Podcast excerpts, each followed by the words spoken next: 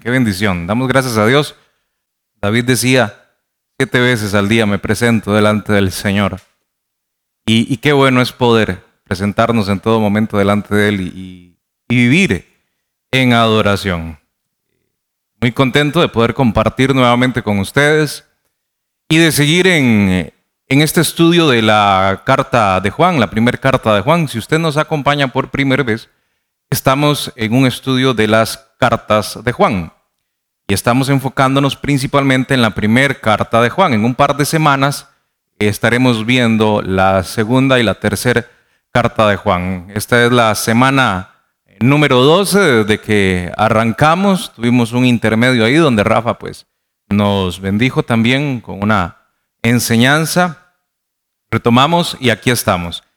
Hoy nos ubicamos en el capítulo 5, la semana anterior arrancamos en el capítulo 5, quedamos en el versículo 6, es ahí donde vamos a arrancar. Entonces usted puede buscar ya.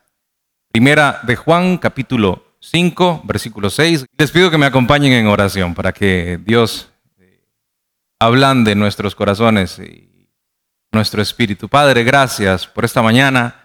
Gracias por el, privilegio hermoso, Dios, de ser expuestos a, tu palabra, de estar frente a ti, Señor, y, saber que si abrimos este libro, lo que vamos a encontrar es la verdad absoluta.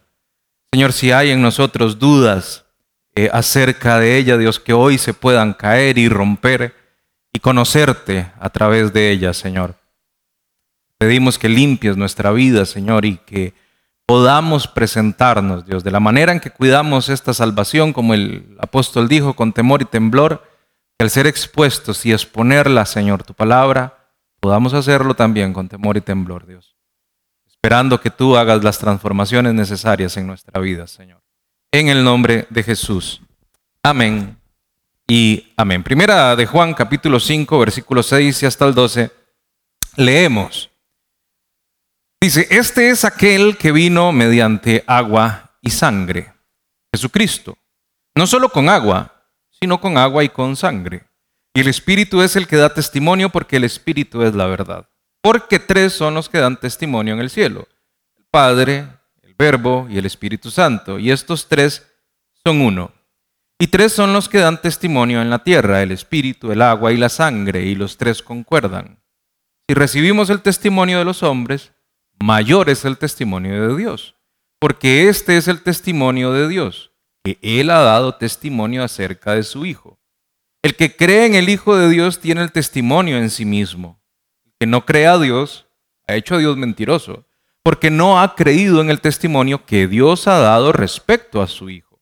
Y el testimonio es este, que Dios nos ha dado vida eterna y esta vida está en su Hijo.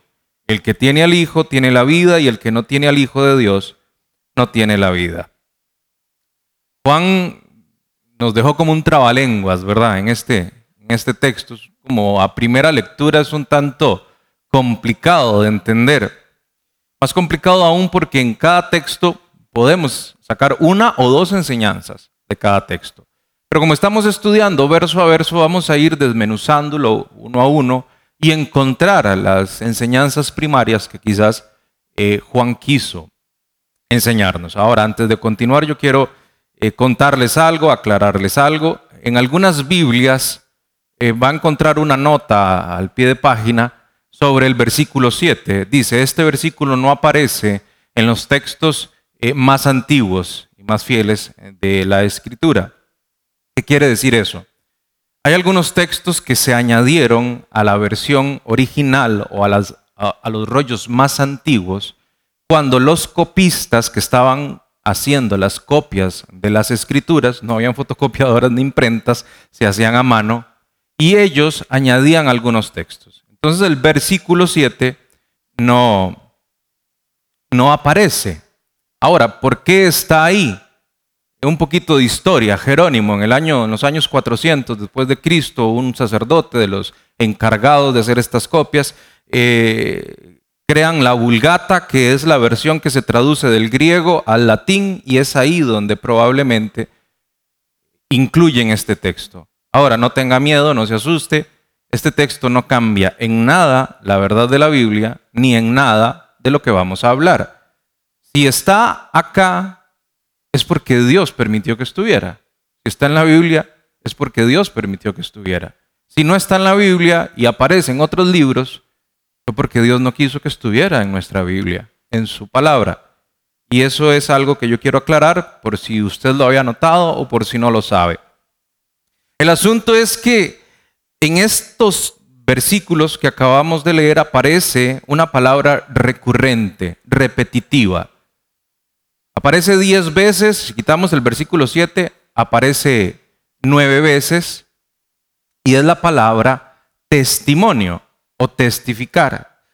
Entonces es interesante porque cuando una palabra aparece tantas veces en un texto tan corto, yo tengo que centrar mi atención en esa palabra, en lo que el autor quiso decir acerca de esa palabra. La palabra es testificar, es dar testimonio, es testimonio. La palabra se desprende del griego de la palabra martus. Esa es la palabra que le da origen a testimonio. Martus, aparece 175 veces en el Nuevo Testamento. Y eso ya nos da un indicio de lo importante que es testificar o hablar acerca de algo.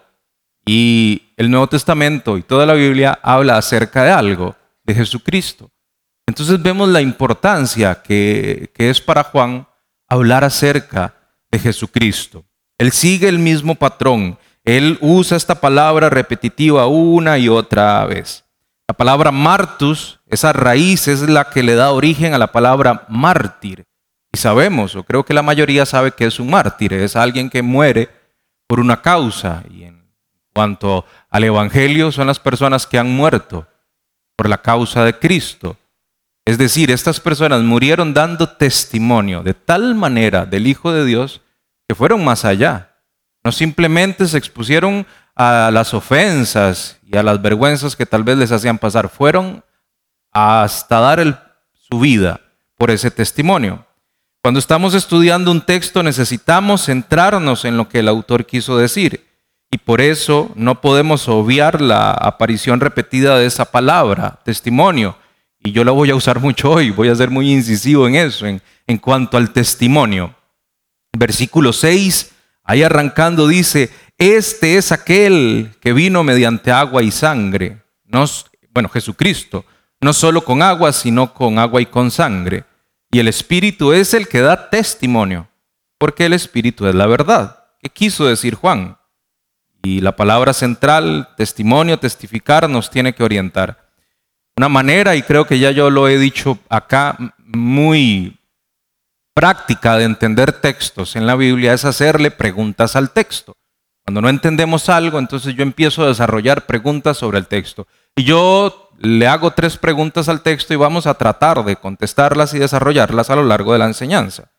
Le podemos preguntar, ¿del testimonio de quién está hablando Juan? La segunda pregunta, ¿quién está testificando? Y la tercera pregunta, ¿cuál es el testimonio? Bueno, primero, del testimonio de quién está hablando Juan. Versículo 6, este es aquel que vino mediante agua y sangre. ¿Quién dice el texto? Jesucristo.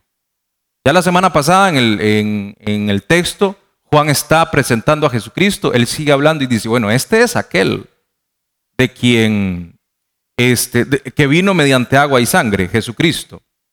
Juan quiere ayudarnos a entender que de alguna manera el testimonio, la historia, la vida, los relatos de Cristo, su verdad, los tenemos hoy presentes. Esta frase de que Él viene mediante agua y sangre ha sido algo difícil de, interpretar a lo largo de la historia eh, bíblica.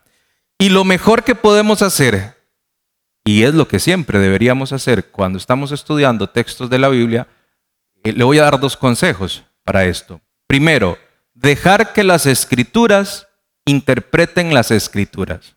¿Cómo me como esto? La Biblia se interpreta a sí misma.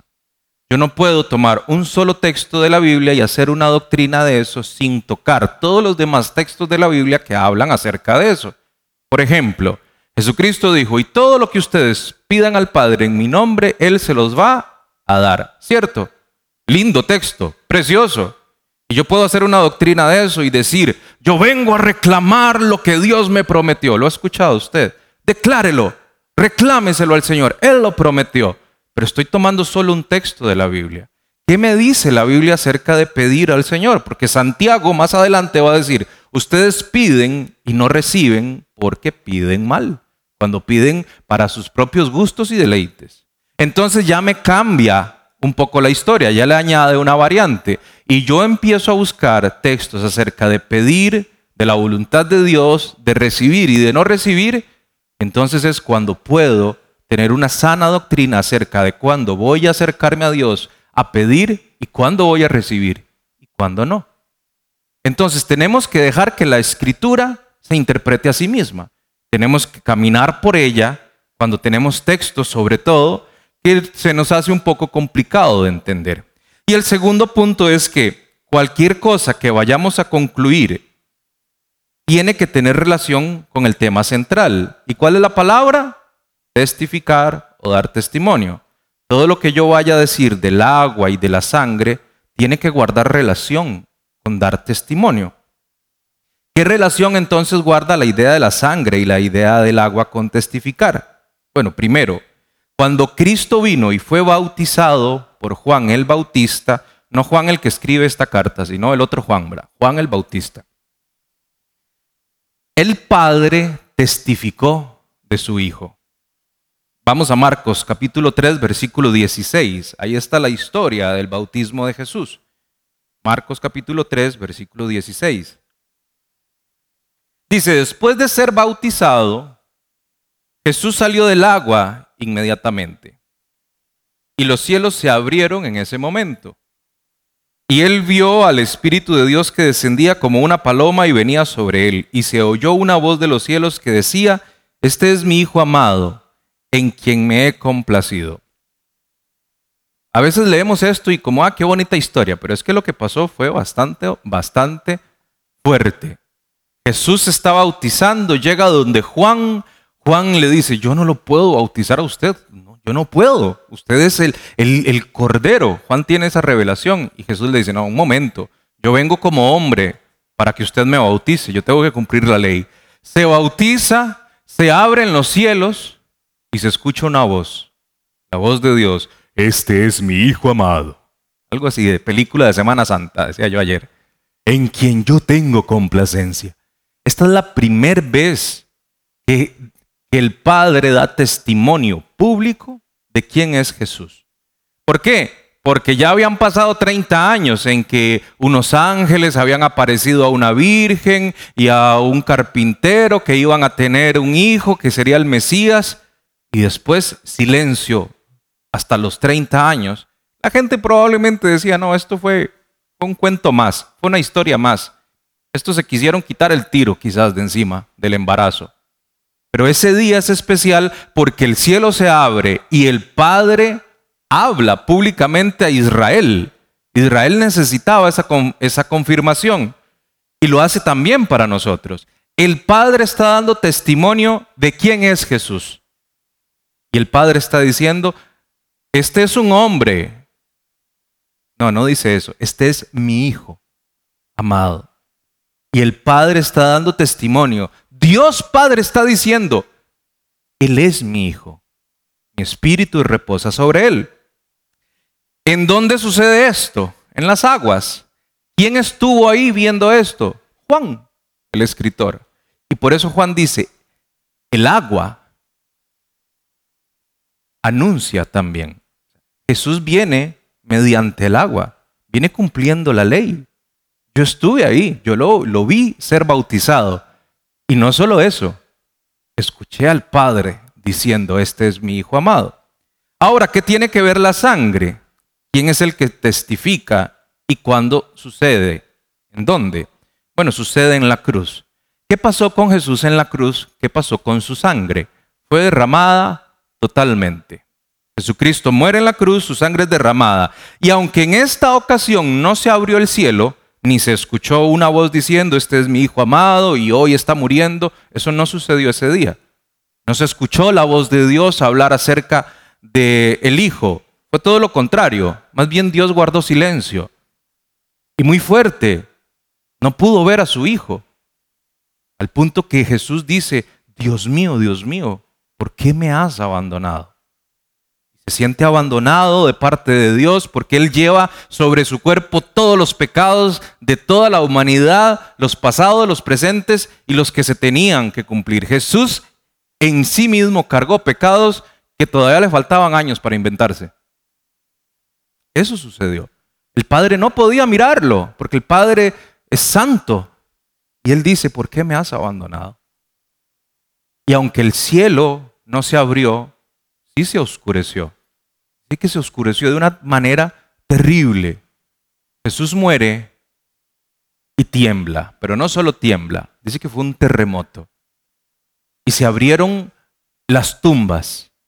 Hace unos años hubo un invierno bastante fuerte acá y un sector del cementerio sufrió un terraplén y, y casi que en los corredores de algunas casas quedaron unas tumbas ahí expuestas. Y uno dice, qué miedo, qué susto. Bueno, ese día no solo se abrieron las tumbas, muertos resucitaron. Imagina usted enterrar a su tía hace 10 años y que llegue y le toque la puerta. Eh, eso pasó. Muertos resucitaron. Entonces hubo una manifestación de poder tan grande por parte del Padre que un centurión dice, este verdaderamente era un hombre justo. El Padre estaba dando testimonio en la cruz cuando Él está derramando toda su sangre.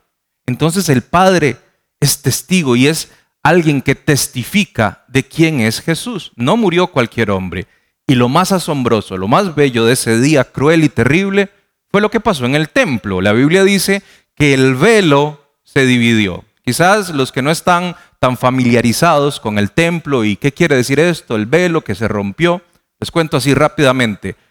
Israel tenía un templo que Dios había pedido que se le construyera porque él iba a habitar ahí en un, en, un espacio que se había construido que se llamaba el lugar santísimo. Mi presencia estará ahí, dice Dios. Y una vez al año un sacerdote se va a santificar, va a haber un velo que va a separar mi presencia del resto de la humanidad, porque si me ven mueren.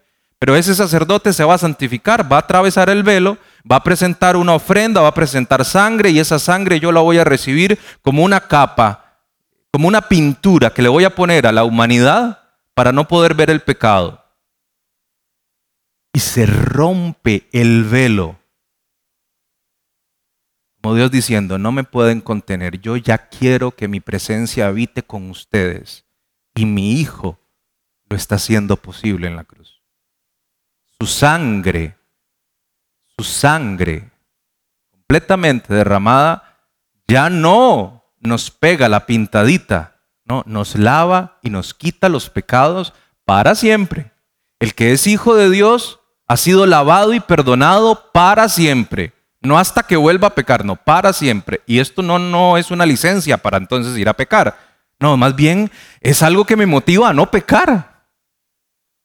¿Por qué? Porque ya Él me lavó. ¿Para qué tengo yo que ir a seguir en esa vida? Impresionante cómo el Padre da testimonio de quién es su Hijo en estos eventos. Quizás de esta manera podemos entender que Juan nos diga que Jesucristo fue confirmado y testificado por Dios mediante el agua y mediante la sangre. Juan también estuvo ahí, en el bautismo y en la crucifixión. El agua y la sangre nos reafirman el propósito de la venida de Jesús como hombre siendo obediente en el bautismo, derramando su cruz por nosotros, por los pecadores, como hombre, incluso dando señales de que él no era solamente un espíritu o que era solamente un hombre. Hace unas semanas hablamos acerca del, movimiento gnóstico, los que se estaban separando de la iglesia y de los cuales Juan nos viene advirtiendo y dice, es que estos se separaron, salieron de nosotros, pero no eran de nosotros, sí salieron de nosotros, no eran de nosotros ni son de nosotros. Hay algunos que están diciendo que Jesús no era el Hijo de Dios, otros están diciendo que es solo un espíritu, otros están diciendo que el espíritu de él estaba desde que fue bautizado hasta la cruz, pero no, Jesús es Dios desde que nació, hasta que murió y resucitó siendo hombre y siendo Dios. Juan nos está hablando acerca de eso. Dios dejó clara evidencia de quién es su Hijo, es decir, la contundencia del testimonio y de la veracidad del que testifica hacen ver que el testificado es lo que el que testifica dice ser. Qué enredado. ¿Verdad? Te lo digo así. La contundencia del testimonio y la veracidad de Dios hacen ver que Jesús es lo que Dios dice que Jesús es. Juan nos quiere ayudar a entender la credibilidad de Jesucristo por el testimonio del Padre. El texto dice, y el Espíritu es el que da testimonio, porque el Espíritu es la verdad. Uno de los nombres que le damos al Espíritu Santo y que encontramos en la palabra es el Espíritu de verdad. ¿De qué manera entonces también el Espíritu Santo ha testificado de esa misma verdad? Ya no el Padre, sino el Espíritu Santo. Bueno, en el Antiguo Testamento el Espíritu Santo fue el que inspiró a todos los profetas. El que les dio la palabra, las visiones, les ayudó a entender cosas que estaban a cientos de años por ocurrir. El Espíritu Santo venía testificando que un día el Mesías llegaría. Asimismo, el Espíritu Santo testifica de Jesús cuando inspira el Nuevo Testamento. Lo hace de una manera infalible y muy congruente, totalmente congruente. ¿Por qué? Lo que Moisés escribe se cumple 1500 años después. Totalmente verás, todo lo que, lo que se escribió se cumple al pie de la letra. El Espíritu Santo testificó de Jesús el día en que descendió como una paloma. El mismo día que el Padre habló diciendo quién era Jesús, ese mismo día el Espíritu Santo desciende sobre él como una paloma. La, la paloma no era el Espíritu Santo, era un símbolo de que el Padre estaba ungiendo al Hijo con el Espíritu Santo. Entonces el Espíritu Santo está ahí. Y Juan necesitaba ver esa señal. Él necesitaba ver a aquel hombre en el cual el Espíritu iba a venir como una paloma. Y sucede ese día. Entonces el Padre está diciendo, este es mi Hijo. Y el Espíritu Santo está diciendo, este es el Hijo. Este es el que ustedes están esperando. El Espíritu Santo también está testificando. Es congruente de una manera muy linda lo que la Biblia nos enseña. Versículo 8, el espíritu, el agua y la sangre, y los tres concuerdan. Y hay un tema legal acá, según la ley de la Biblia. Vayamos a Deuteronomio, capítulo 17, versículo 16, y vamos a encontrar cómo la Biblia sigue siendo congruente, los escritores y cómo el Espíritu Santo los guía. Deuteronomio 17, versículo 6. Estas son leyes que se están instituyendo para el pueblo de Israel. Dice, al que ha de morir se le dará muerte por la declaración de dos o tres testigos. No se le dará muerte por la declaración de un solo testigo. Si vamos un par de capítulos más adelante, ahí en Deuteronomio, en el capítulo 19, versículo 15, dice, no se levantará un solo testigo contra un hombre por cualquier iniquidad o por cualquier pecado que haya cometido. El caso será confirmado por el testimonio de dos o tres testigos. Ley en Israel era que si alguien testificaba o decía algo de alguien, no podía hacerlo con un solo testigo. Tenía que hacerlo con dos o tres testigos. Y Juan dice, el Espíritu y el Padre están diciendo quién es Él. Juan no se estaba jugando el chance de que dijeran, no, usted solo puso un testigo. Usted me trajo dos testigos. ¿Y qué testigos? El Padre y el Espíritu Santo. Entonces vemos cómo no hay manera de perderse, no hay manera de no creer quién es Jesucristo. Porque el Padre y el Espíritu Santo están dando testimonio a través del agua, a través de la sangre, a través de los eventos que sucedieron en la cruz de quién es Jesucristo y, qué es Jesucristo para nosotros.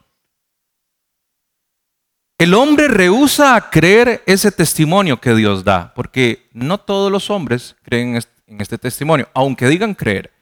Si yo salgo y comienzo a hacer una encuesta en la calle, ¿usted conoce quién es Jesús? ¿Tiene a Jesús en su vida? Acá en Costa Rica el 85-90% de las personas van a decir, ah, sí, claro, yo tengo a Tatica Dios en el corazón. ¿Sí o no? Pero no todo el mundo conoce a Jesús como el Hijo, como es Él. Y el hombre no lo hace porque el testimonio que el Dios o el Espíritu están dando sea dudoso o falso, sino lo hace porque al hombre no le conviene creer en Jesús, en su humanidad. ¿Por qué? Porque cuando el hombre cree en Jesucristo, debe someterse y rendir cuentas a Jesucristo. Y el hombre no le gusta que se le llame a rendir cuentas. ¿Sí o no? No nos gusta pensar que en un libro tenemos una guía para vivir conforme a lo que Él dice y no conforme a lo que a mí me dé la gana. No nos gusta. Entonces el hombre rehúsa creer ese testimonio, no porque Dios esté dando algo que se puede o no se puede creer, no, es porque no le conviene. Y nosotros por lo general preferimos creerle al hombre que creerle a Dios. Tenemos una confianza extraña con el hombre. Por ejemplo, usted llega a un restaurante y usted pide, le sirven, y usted si da gracias a Dios, si es de los que da gracias a Dios en la mesa y ahora no dice, Señor, que el chef no me haya envenenado. ¿Verdad que no? Porque usted está confiando en el chef o en el cocinero. El mesero llega, se acerca y usted le dice, ¿qué me recomienda? Y le da un nombre de un plato que usted nunca ha escuchado. Y dice, sí, tráigamelo. Y usted se come aquello que nunca ha probado y ha escuchado y usted no piensa que aquello le va a hacer mal. Usted va donde el médico y probablemente sea la primera vez que visita a ese médico y le cuenta cómo está su situación y el médico le dice, sí, claro, vea, se va a tomar esto. Y usted no entiende. Nunca se entiende la letra de los médicos. Y usted va a la farmacia, le dan las pastillas y la mayoría ni siquiera se fija si la pastilla coincide con la receta. Se la toma, tranquilo, sin miedo, confiado. Porque confiamos extrañamente en el hombre. Pero vea lo que dice el versículo 9. Si recibimos el testimonio de los hombres, mayor es el testimonio de Dios. Más o menos el tono con el que Juan quiere decir esto es, vea, si usted recibe el testimonio de los hombres, es mayor el testimonio de Dios, por favor. Si usted le cree a los hombres, ¿cómo no le va a creer a Dios si es mayor, si es más veraz el testimonio de Dios? Porque este es el testimonio de Dios, que Él ha dado testimonio acerca de su Hijo. Juan hace una comparación acerca de la palabra o el testimonio de Dios con la palabra o el testimonio del hombre y concluye, ¿cómo usted le va a creer más a un hombre que a Dios? Si usted le cree a un hombre, créale a Dios entonces, porque es más veraz Dios. Ahí ya llevamos dos preguntas contestadas. Dios es el que testifica acerca de quién testifica Dios y el Padre acerca de Jesucristo. Ahora, ¿cuál es el testimonio? Y Juan lo hace en algunos puntos. Dice, el testimonio es que Él ha dado testimonio acerca de su Hijo. Es decir, Dios nos ha dado a conocer a Jesús. Dios nos ha dado testimonio acerca de Jesús. Dios se presenta y dice, yo lo he hecho. Y esto no es insuficiente porque es mi palabra. Dios nos ha puesto las pruebas frente a nuestros ojos. Dios nos ha revelado a Jesucristo. La verdad de Dios debe ser contundente para nosotros. Pero hay verdades de Dios que son más contundentes para nosotros que otras. Por ejemplo, cuando hablamos de la creación y de las galaxias y del universo, algunos le llaman Big Bang. Bueno, Dios un día abrió su boca y dijo que se haga la luz, que se haga el universo y ¡boom! Se hizo todo. Y nosotros nos sorprendemos y admiramos eso. Dios creó todo esto, qué lindo, qué grande que es Dios. Ah, pero cuando me enfrento a una verdad donde me dice que me tengo que someter al Hijo, ya esa verdad ya me incomoda. Porque no va con el intelecto, sino que va hacia la connotación moral de mi vida. Dice el verso 10, el que cree en el Hijo de Dios tiene el testimonio en sí mismo. El que no cree a Dios ha hecho a Dios mentiroso, porque no ha creído en el testimonio que Dios ha dado respecto a su Hijo. Interesante, el que cree en el Hijo de Dios tiene el testimonio en sí mismo. Yo voy a decir algunas cosas que yo quiero que usted las tome con mucho amor y mucho respeto, porque aquí hay una verdad muy dura. Si usted hoy no sabe quién es Jesús, si usted hoy tiene dudas, sobre lo que Jesús hizo en su vida, sobre su salvación y sobre su vida eterna, es necesario que se revise. Es necesario que vaya al Padre y diga, ¿qué está pasando? Porque Juan dice, recuerden, no hay zonas grises en lo que Juan dice, blanco o negro. El que cree en el Hijo de Dios tiene el testimonio en sí mismo. Es contundente Juan. Si no hay testimonio en su vida de quién es Jesús, examínese. Corra al Padre para que le revele quién es Jesús en su vida. El Espíritu, dice el verso 6, es el que da testimonio. Michael la semana pasada hablaba acerca de ese nuevo nacimiento. En el nuevo nacimiento es donde yo comienzo a convencerme quién es Jesús en mi vida, cómo me va a ayudar, cómo el Espíritu Santo viene a habitar en mí. El Espíritu Santo va a dar ese testimonio. Yo sé que va a sonar extraño, extraño. Ya no nos deja pecar en paz. Porque hay un testimonio en nosotros, ¿o no? Dice, el que no cree a Dios ha hecho a Dios mentiroso. El hombre, con la acción de no creer en Jesús, con su actitud, está diciendo, Dios, sos un mentiroso. Ya qué fuerte. El hombre está diciendo, no, sí, está bien, Dios lo dijo, se lo escucho, se lo recibo, pero no se lo creo. Entonces está diciendo, no es verdad lo que está diciendo. Para Juan, el testimonio de Dios y del Espíritu Santo es verdad absoluta. Entonces, si Dios ya nos habló, si aquí está registrado y no lo creemos, lo que estamos diciendo, Dios miente. Eso es lo que Juan nos quiere enseñar. Ahora, a mí esta palabra me golpea. ¿En qué manera? Que mientras lo estoy estudiando, Espíritu habla a mi corazón y me dice, es que Alejandro, no es solo eso. Cuando yo le he dicho a usted, no lo voy a dejar solo, y usted se ha acercado en oración y me ha dicho, ¿dónde estás, Señor? ¿Por qué no te encuentro? No estás diciendo que soy un mentiroso. Porque yo le dije que no lo voy a abandonar. No me cree. Y así no sucede. Cuando dudamos de Él, de su fidelidad, de su misericordia, de su amor, de su perdón. Cuando caemos en ese pecado que tal vez llegó a nuestra vida y caímos y decimos, no, el Señor ya no me puede perdonar esto. Dios está diciendo, no me diga mentiroso porque yo ya lo perdoné.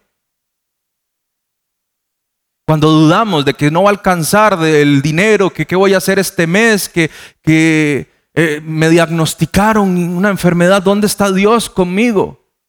¿Por qué se ha ido? Yo sé que es duro, yo sé que es difícil estos temas, pero Dios prometió estar con nosotros todos los días hasta el fin.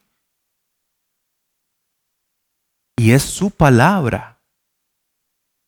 Y Dios, a través de Juan, dicen, no digan que yo miento.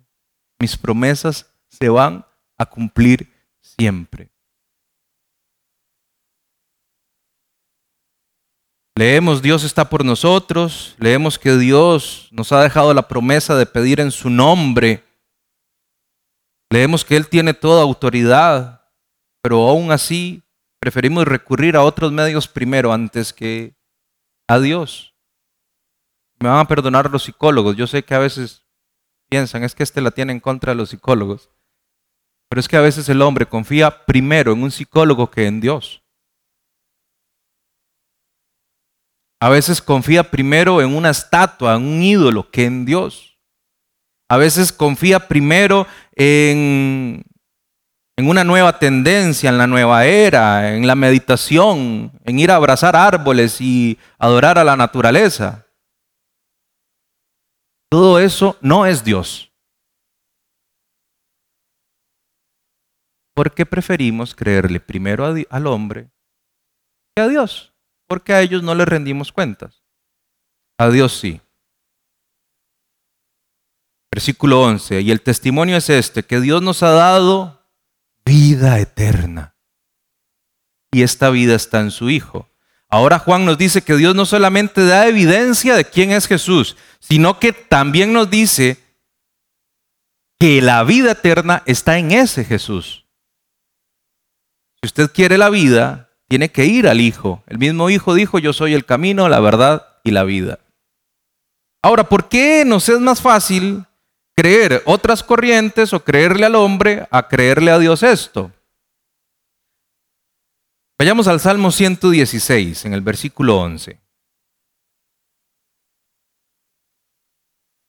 Hoy estoy usando más textos de la cuenta, podrían decir algunos, pero es bueno que Dios nos lleve a través de su palabra. Salmo 116. Da la parte B o, del verso 11. El verso 11 dice, y dije en mi apresuramiento, todo hombre es mentiroso. O sea, está diciendo que el 90% de los hombres son mentirosos. No. Está diciendo, todo hombre es mentiroso. Romanos dice, no hay justo, no hay uno solo, no hay alguien que busque a Dios. El salmista dice, de yo en, en mi momento de estrés dije, todo hombre es mentiroso. Y a mí me golpea porque de yo soy parte de la humanidad. Tengo un amigo que una vez me dijo, yo tengo como un año de no mentir. y ya, ya mintió. Lo peor de todo es que lo, decía en serio, él se lo cree. La sabiduría popular nos dice, todo ladrón juzga por su opinión. Y como yo soy un mentiroso, yo le creo primero al mentiroso. Dios nos dice que estamos muertos en delitos y pecados y no lo creemos. Los otros, yo no. Dios dice que necesitamos vida a través del Hijo y muchos dicen, no, los otros, yo no. Dios dice que estará todos los días hasta el fin del mundo y a veces no lo creemos. La vida está en el Hijo. Todo lo demás que tenemos en esta vida es temporal. Escuche esto, para los que creemos en Cristo, lo que vivimos en esta vida es la peor parte de la vida. Lo que vivimos de este lado de la gloria es lo peor que usted va a vivir. ¿Por qué? Porque hay una vida eterna que es mucho mejor a esta. Para los que no creen en el Hijo, todo lo que están viviendo en esta vida es la mejor parte de su vida. Porque no van a tener vida eterna. Van a tener muerte eterna. Hay un lugar especial que Dios ha preparado para sus hijos, donde no hay muerte, donde no hay llanto, donde no hay dolor, donde no hay enfermedad, donde no hay odio, donde no hay temor, donde no hay castigo. Ese es el lugar que nos está esperando a través de Jesús en la vida eterna. Hay una vida que es más real que cualquier cosa que podamos ver nosotros ahora. Dios aparentemente no habla, pero sus hijos escuchamos su voz. El cristiano es promovido cuando se humilla, cuando es humilde. El cristiano es más fuerte cuando es débil. El cristiano tiene una vida completamente contracultural a lo que el mundo vive. El mayor sirve al menor. Y para vivir hay que morir, dice la Biblia.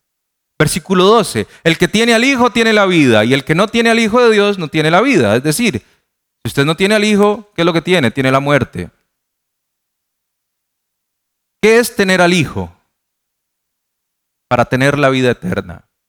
Yo quiero usar el ejemplo del matrimonio. Y usted me dirá, así, para usted es muy fácil porque usted no está casado. Pero voy a hablar desde la experiencia de mis hermanos, amigos casados, desde la experiencia en consejería, que también como hombre soltero me ha tocado aconsejar parejas eh, de matrimonios, y sobre todo desde lo que la Biblia habla. Entonces, como que haya manera de perderse, no. Que la palabra es veraz. Entonces voy a hacer una comparación entre lo que algunos piensan que es el matrimonio y lo que es tener al hijo. Recuerde que Dios compara nuestra relación como iglesia con la novia de Él, ¿verdad? Y va a haber una boda que se va a celebrar. Entonces no estamos tampoco saliéndonos de lo que la Biblia habla. Estar casado con alguien no es pensar de vez en cuando en esa persona, como algunos de vez en cuando piensan en Cristo. Estar casado con alguien no es escribirle una carta de amor de vez en cuando como algunos le hacen una oración de vez en cuando a Dios. Estar casado no es llamar a esa persona cuando me siento solo, como algunos llaman a Dios cuando están en soledad y tribulación. Estar casado no es visitarse de cuando en cuando, como algunos visitan a Dios de cuando en cuando, como algunos se congregan de cuando en cuando. Estar casado no es contar con esa persona cuando esa persona cuenta con uno, como algunos que siempre cuentan con Dios, pero Dios no siempre puede contar con ellos. Estar casado no es dar dinero para la casa y creer que con eso ya cumplí las responsabilidades, como algunos piensan que ofrendar a Dios me exime de otras responsabilidades en el servicio a los demás, sobre todo a su hijo. Mucho de esto hay que hacerlo si se está casado, sí o no, los que están casados. Pero no implica que esté casado. Estar casado, y si hago una comparación con lo que es tener el hijo, es ser una sola carne con esa persona, como yo debo ser uno solo con Cristo. Pablo dijo, ya no vivo yo, vive Cristo en mí. O sea, no es que Pablo no está diciendo, ya no camino solo, ahora Cristo camina a mi lado. No, ya no vivo yo, Cristo vive en mí. Era uno solo con el Hijo. Estar casado es tener una relación con el cónyuge, como yo debo tener una relación con mi Señor. Estar casado es sentir por, las, por las, los intereses de nuestra pareja. Como yo debo identificarme con los intereses del Señor. Estar casado es sentir como siente mi pareja, como yo debo sentir por la causa del Señor. Estar casados es darnos en totalidad a la pareja, como yo debo darme en totalidad al Hijo, a Jesucristo, a mi Señor. Entendemos en parte entonces qué es tener al Hijo para tener la vida eterna. No es solo decir que creemos en Él, y asistir a una iglesia de vez en cuando y, reunirme con gente que cree en lo mismo de vez en cuando. No, no es eso. Va más allá. Es vivir por Él, es vivir para Él, es vivir para su causa, es someterme a su voluntad, es buscar su señorío, es someterme a sus leyes, es hacer prosperar su reino, no el mío, vivir de acuerdo a sus valores. Es todo lo que Juan nos ha tratado de dar a entender a lo largo de la carta. Si usted hace un análisis de lo que hemos estudiado, de esto es lo que Juan nos viene hablando. Nos quiere ayudar a entender lo que significa nacer de nuevo en serio. Habían personas confundidas probablemente porque algunos se hacían llamar cristianos y se estaban saliendo de la fe cristiana. Y Juan dice, no, no, no los escuchen, no se fijen en ellos. Digan lo que ellos digan, crean solo en el Hijo, porque Él es y Dios testificó de él. Y si quieren vida eterna, es a través de él. Me voy a meter un poquito en el primer texto de la enseñanza de la próxima semana, que es el versículo 13, porque hay un propósito muy específico acerca de eh, los oyentes de esta carta y de este texto. Dice el verso 13, estas cosas les he escrito a ustedes que creen en el nombre del Hijo de Dios para que sepan que tienen vida eterna. ¿A quién le está escribiendo Juan esta carta? A los creyentes.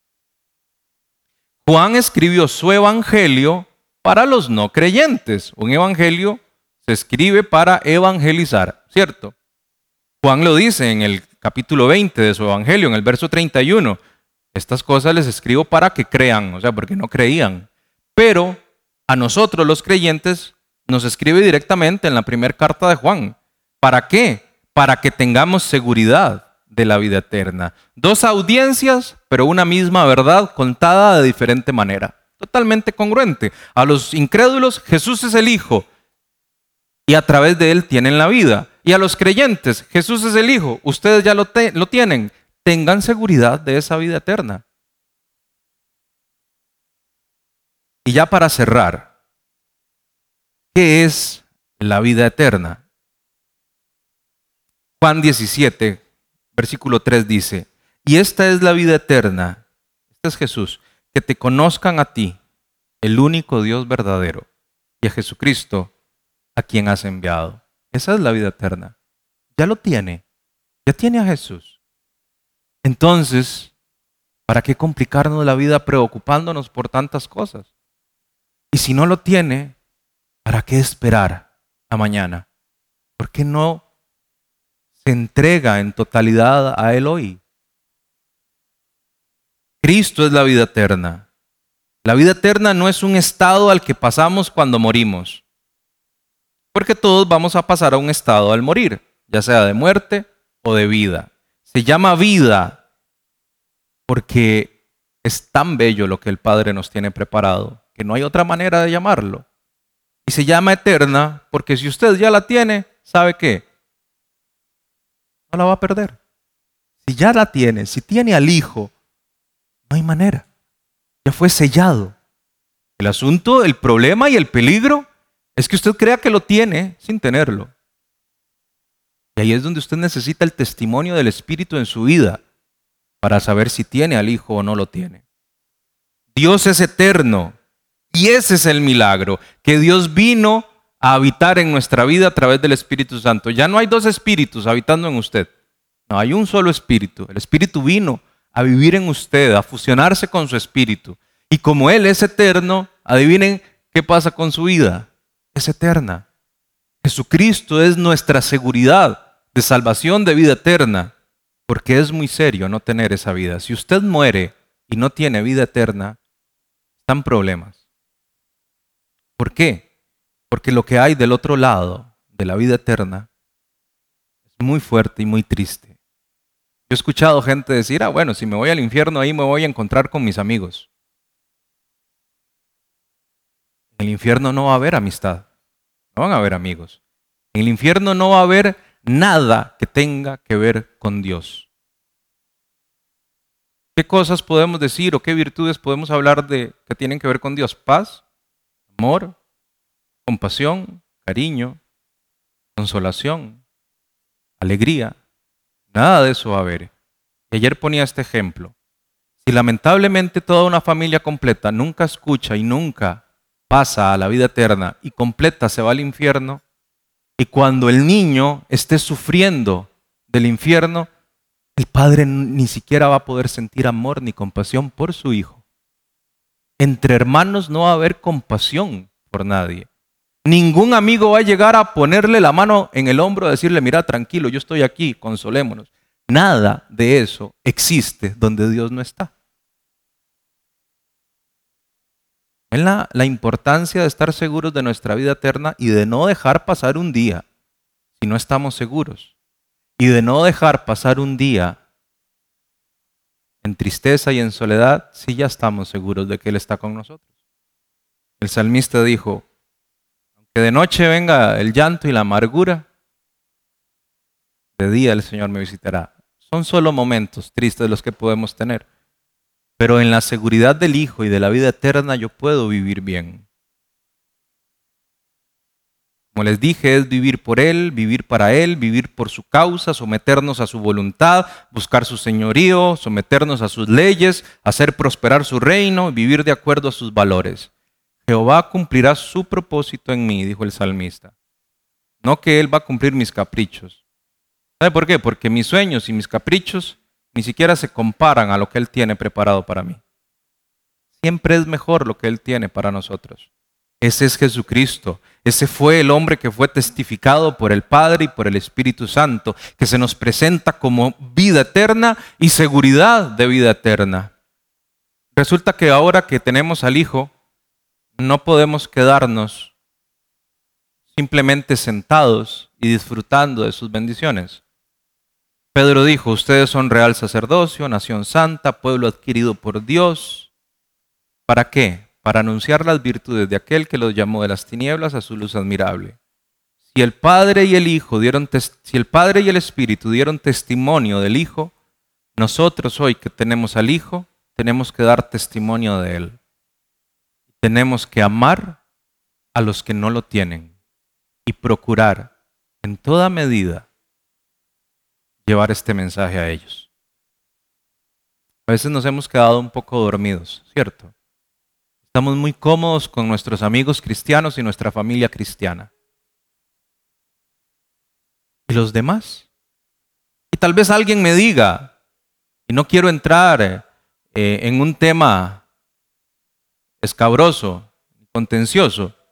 Tal vez alguien me diga, ah, pero ya Dios sabía quiénes iban a ser salvos y quiénes no. Sí, Él lo sabe todo, por supuesto. Y Dios es el que elige. Sí, puedo leer en la Biblia que Él es el que escoge. Pero escuche lo que Jesús dice acerca de los perdidos. Lucas capítulo 23, Jesucristo hacia la, al monte a ser crucificado con la cruz en su espalda. Un espectáculo terrible. Dice el versículo 27, muchas personas seguían a Jesús. Entre ellas habían muchas mujeres que gritaban y lloraban de tristeza por él. Jesús les vuelve a ver a esas mujeres y él les dice, mujeres de Jerusalén, no lloren por mí.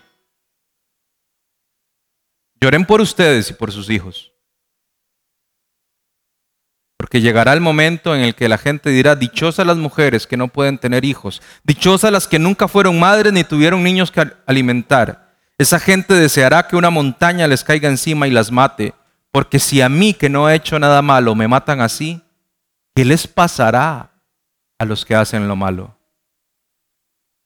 Si Jesús, que era el único que sabía quién iba a entrar a la vida eterna y quién no, se lamenta y nos dice, lloren por ellos, ¿quién soy yo para quedarme callado? Y no testificar del Hijo que ya vive en mí. Hoy es el día para testificar de Él. Hoy es el día para convertirnos en un martus.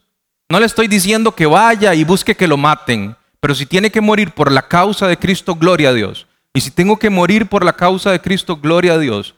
Ya el Señor me dará fuerzas y hay que hacerlo. Pero convirtámonos en ese Martus que habla del Hijo siempre, en todo momento, a toda la gente. Llenémonos de la compasión con el que el Padre y el Espíritu se llenaron de compasión por una humanidad perdida y le revelaron al Hijo. Y siendo un Dios santo, se quiso mezclar con un pueblo pecador y puso a su Hijo para poder hacerlo. Hoy es el día de salvación si no ha llegado a su vida. Y le invito si usted tiene dudas acerca de su vida eterna, entregue esa duda al Señor y, le pida al Espíritu Santo, revélame al Hijo y comience hoy a vivir esa vida eterna. Y si ya la tiene, siéntase feliz. Y en medio de la duda, el temor, la nostalgia, la tristeza, la escasez, la enfermedad, diga gracias Jesús por lo que hiciste en la cruz, porque esto, esto es una leve situación, momentánea, pasajera, que como dice la Biblia, no se compara a la gloria preparada y venidera para los que confían en el Hijo. Podemos poner de pie y orar y cerrar adorando a ese Jesús de la cruz que derramó su sangre y que fue testificado por el Padre. Que hoy podamos decirle, Señor, yo quiero hablar de ti, quiero amarte y agradarte con mi vida. Gracias, Señor, por esta mañana, gracias por tu palabra, gracias por exponernos a ella y por hablarnos. Gracias por revelarnos a tu Hijo, Señor, hace tantos años y seguir haciéndolo día tras día. Gracias porque hoy podemos abrir nuestros labios y hablar de Él, Señor. Como dijo Isaías, yo soy un hombre de labios impuros. Y aún así Dios lo utilizó. Y nosotros podemos decir lo mismo. Podemos agradecer, Señor, porque en nuestra humanidad has permitido que tu Espíritu y tu Hijo y toda la plenitud de la Trinidad habiten en mí y en nosotros. Trae revelación, Dios, convicción de salvación para el que no lo tiene hoy. Trae, Dios mío, revelación y convicción de seguridad de vida eterna para el que la tiene y paz para los momentos difíciles que puedan venir o estar sucediendo hoy. Y trae Dios la necesidad en nosotros de vivir conforme a tu ley, a tus palabras, a tus estatutos. Ayúdanos a sentir lo que tú sientes, ayúdanos a identificarnos con tus intereses, que va a ser lo mejor para nosotros, Padre. Gracias por la cruz, gracias por la resurrección. Gracias, Señor.